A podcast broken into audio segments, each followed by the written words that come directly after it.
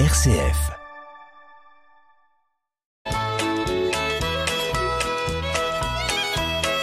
Bonjour à tous, bienvenue dans notre émission Le patrimoine en question. Bonjour Marie-Laure Aucourt. Bonjour Hubert. Eh bien Marie-Laure, nous arrivons au troisième épisode de notre série consacrée à l'assurance vie et l'assurance décès. Premier épisode, l'assurance décès c'est quoi? Deuxième épisode, l'assurance vie c'est quoi? Un produit d'épargne avec une assurance décès en parallèle et on a vu comment ça fonctionnait. Et donc nous arrivons au troisième épisode qui est le gratin si je puis dire, puisque c'est grâce à ça que l'assurance vie est le placement préféré des Français, c'est sa fiscalité. Tout d'abord, on va parler comment ça se passe quand il y a une assurance décès au niveau du bénéficiaire en matière de fiscalité, puisqu'on est dans la situation d'un capital constitué. Ce capital, pour la cause du décès de celui qui l'a constitué, aboutit à un bénéficiaire, et cet argent qui tombe entre les mains du bénéficiaire, je suppose que c'est pas comme la loterie nationale où les gains sont exonérés d'impôts. Presque, presque, Hubert.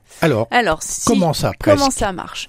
Si je suis en assurance d'essai, donc à fond perdu, c'est-à-dire que euh, mon assuré il a versé des primes et euh, le décès euh, survient, l'assureur verse un capital revenant à- au bénéficiaire, hein, c'est ce qu'on a vu dans les émissions précédentes. Ce montant de capital, quand il est euh, afférent à une assurance d'essai, il est exonéré de droits de succession, de prélèvements fiscaux sauf euh, en matière de droit de succession si euh, l'assuré a souscrit euh, et versé des primes après ses 70 ans. Là, on regardera le montant des primes euh, et si elle dépassait les 30 500 euros, elle serait taxable en droit de succession en fonction du lien entre euh, l'assuré et le bénéficiaire. Si on est en dessous de 70 ans, le montant de la prime va rentrer dans le seuil euh, éventuel de 152 500 euros par bénéficiaire et au-delà, on aurait du 20%.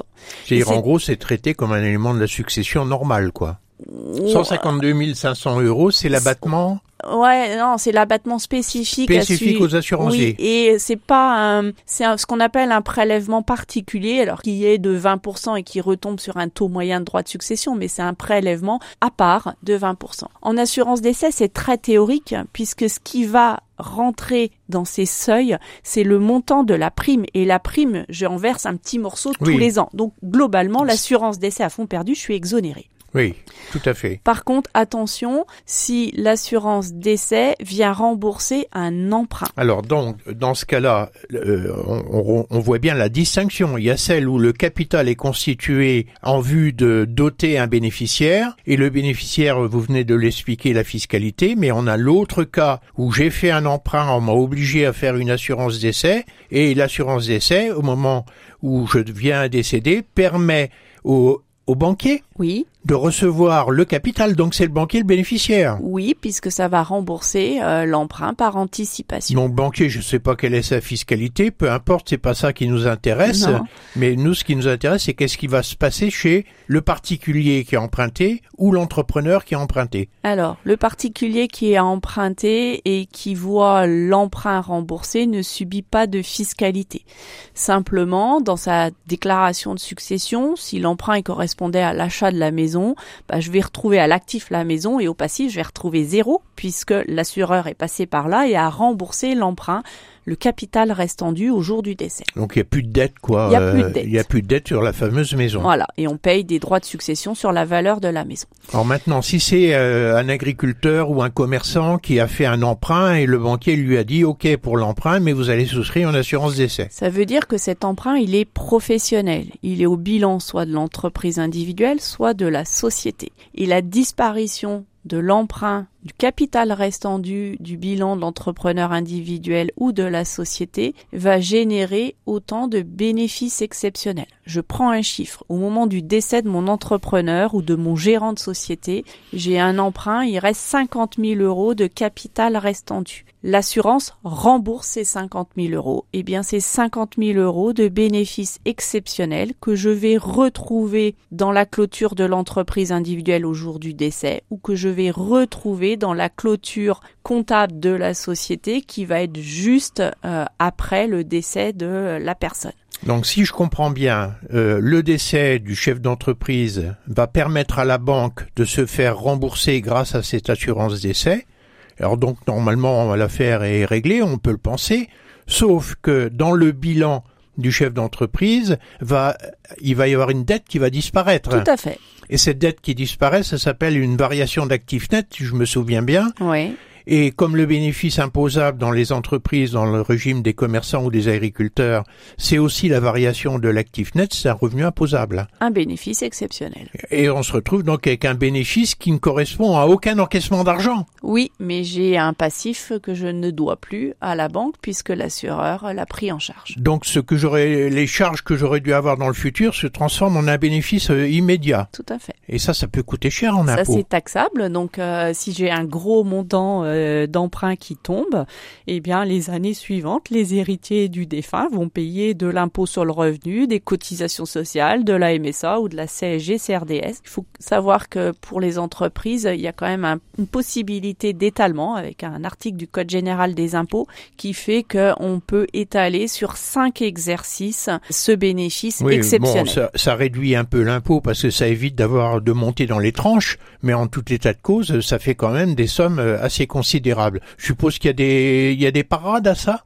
Alors, on peut éventuellement euh, faire en sorte, euh, si la, le banquier euh, l'accepte, de pas souscrire une assurance d'essai dont qui va venir rembourser l'emprunt, mais plutôt octroyer un capital aux héritiers à charge d'utiliser ce capital pour continuer à rembourser l'emprunt. il faut que le, coup, banquier l'accepte. Tout à pas fait. de fiscalité. Mais il y a aussi encore une autre parade, je crois, qui est proposée par les banquiers qui vous proposent une assurance en plus alors, ça, ce qu'ils appellent euh, la contre-assurance ou l'antidote, euh, l'entreprise est assurée euh, par rapport à son prêt, donc le prêt est remboursé, ça génère de la fiscalité et à côté, ils vont proposer au chef d'entreprise d'avoir une assurance d'essai prévoyance qui va donner un capital aux héritiers qui, avec ce capital, vont pouvoir faire face à la fiscalité du fait du remboursement de l'emprunt par l'ADI.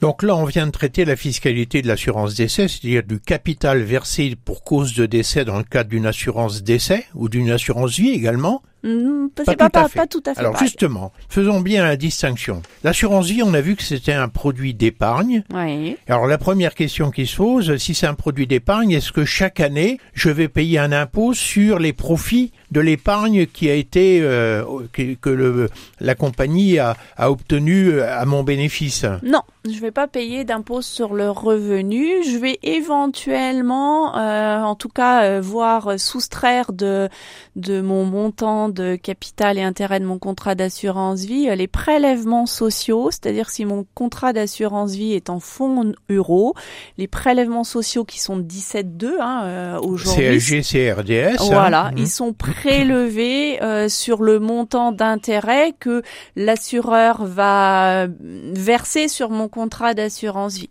Si par contre je suis euh, avec un système d'unité de compte, hein, des actions, eh bien là les prélèvements euh, sociaux sont prélevés et payés au moment du rachat du contrat d'assurance. C'est quoi un rachat? Alors le rachat d'un contrat d'assurance vie, c'est quoi? C'est euh, la possibilité pour euh, le souscripteur de demander à l'assureur de récupérer tout ou partie euh, de ce qu'il a versé sur Donc son contrat d'assurance. Donc c'est une récupération d'une partie de son épargne. Tout quoi, à fait. En fait, soit partielle, soit totale. Oui, j'ai 100 000 euros sur un contrat d'assurance vie, ben, je peux demander le rachat de 20 000 euros sur mon contrat d'assurance vie parce que j'ai un besoin particulier. Donc si c'est un multi-support avec des produits de type action, obligations, etc., je ne paye qu'à la fin, quoi, au moment où je rembourse. Tout à fait. Je demande le remboursement. Tout à fait. D'accord. Alors on peut faire un, un, panorama général de la fiscalité parce que je crois qu'il y a des différences selon la durée, euh, la date de souscription du contrat. Tout à fait. Et la durée d'épargne. Alors souvent, euh, dans le langage commun, euh, les gens disent bah, de toute façon mon contrat il a moins de 8 ans donc je peux rien récupérer. Déjà juridiquement c'est faux. C'est pas parce que j'ai versé sur mon un contrat d'assurance vie récent que je dois attendre prendre 8 ans pour récupérer, pour racheter tout ou partie euh, de mon capital à tout d'assurance. moment, je peux récupérer l'épargne dont j'ai besoin, quoi. Simplement, Mm. la fiscalité sera différente. Euh, ensuite, il faut euh, distinguer, euh, parce que ça s'est complexifié ou ça a changé, si les versements ont été effectués avant ou après le 26 septembre 2017. Si je suis av- avec des versements faits avant le 26 septembre 2017, si mon contrat a moins de 4 ans, eh bien, j'ai la possibilité ou mes intérêts euh, sur ce contrat seront fiscalisés soit un prélèvement euh, forfaitaire, on va dire unique à 35%, auquel j'additionnerai 17,2 de prélèvements Ça sociaux. fait quand même plus de 50%. Ça fait 52,20% Hubert. Ou alors, si je suis dans une tranche d'impôt sur le revenu moindre, j'ai la possibilité de prendre la tranche marginale de mes d'imposition si elle est moindre. C'est-à-dire une tranche inférieure à 35% en marginal. Oui, tout à fait. Donc il faut faire un petit calcul au moment où on demande le remboursement de son épargne. Oui. Alors, il faut bien aussi faire attention. Si je prends un capital d'assurance vie de 100 000 euros, je demande 20 000 euros de rachat. Dans ces 20 000 euros, il y a une partie qui correspond au capital que j'aurais mis sur le contrat. Là-dessus, je ne paye rien. Je récupère. Oui. juste mon capital, mais il faut peut-être le préciser quand même à Oui, nos oui, auditeurs. La fiscalité, elle va s'appliquer que sur la partie des intérêts. Dans Sur les gains. sur les gains, sur l'accroissement, euh, sur les intérêts que mon placement aura fait. Donc peut-être que sur les 20 000 euros que je retire, il y a 2 000 euros, il y a 1 000 euros d'intérêt, c'est ça qui est fiscalisé. Donc ça, c'est les quatre premières années. Oui.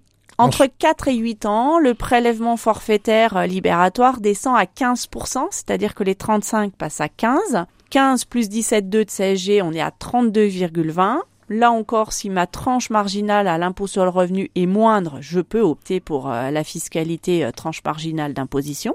Et puis, euh, au-delà de 8 ans, le prélèvement forfaitaire libératoire passe à 7,5%. Donc, plus les 17,2 de CSG CRDS, on arrive à 24,70 de prélèvement au total. Pareil, toujours option euh, possible pour le barème de l'impôt sur le revenu. Alors c'est pour ça qu'on entend euh, dans les discussions entre les gens, surtout, il faut pas demander de remboursement dans les huit premières années. Parce que ça coûte plus cher. Eh bien, bien sûr, c'est uniquement un problème de coût supérieur, puisque entre 24,70 et 52,20, il y a quand même un écart. Tout à fait. Et au-delà de 8 ans, il faut aussi euh, expliquer, je pense, qu'on a un abattement euh, sur euh, les 4600 premiers euros d'intérêt pour une personne seule et l'abattement, il est à 9200 euros d'intérêt pour un couple marié ou paxé. Ce qui fait que pour des petits contrats, euh, finalement, il n'y a pas de fiscalité. Tout à fait. Avec- Si on grâce à cet abattement. Exactement. Et puis au-delà de 2017, les huit premières années, on a un prélèvement à 30%.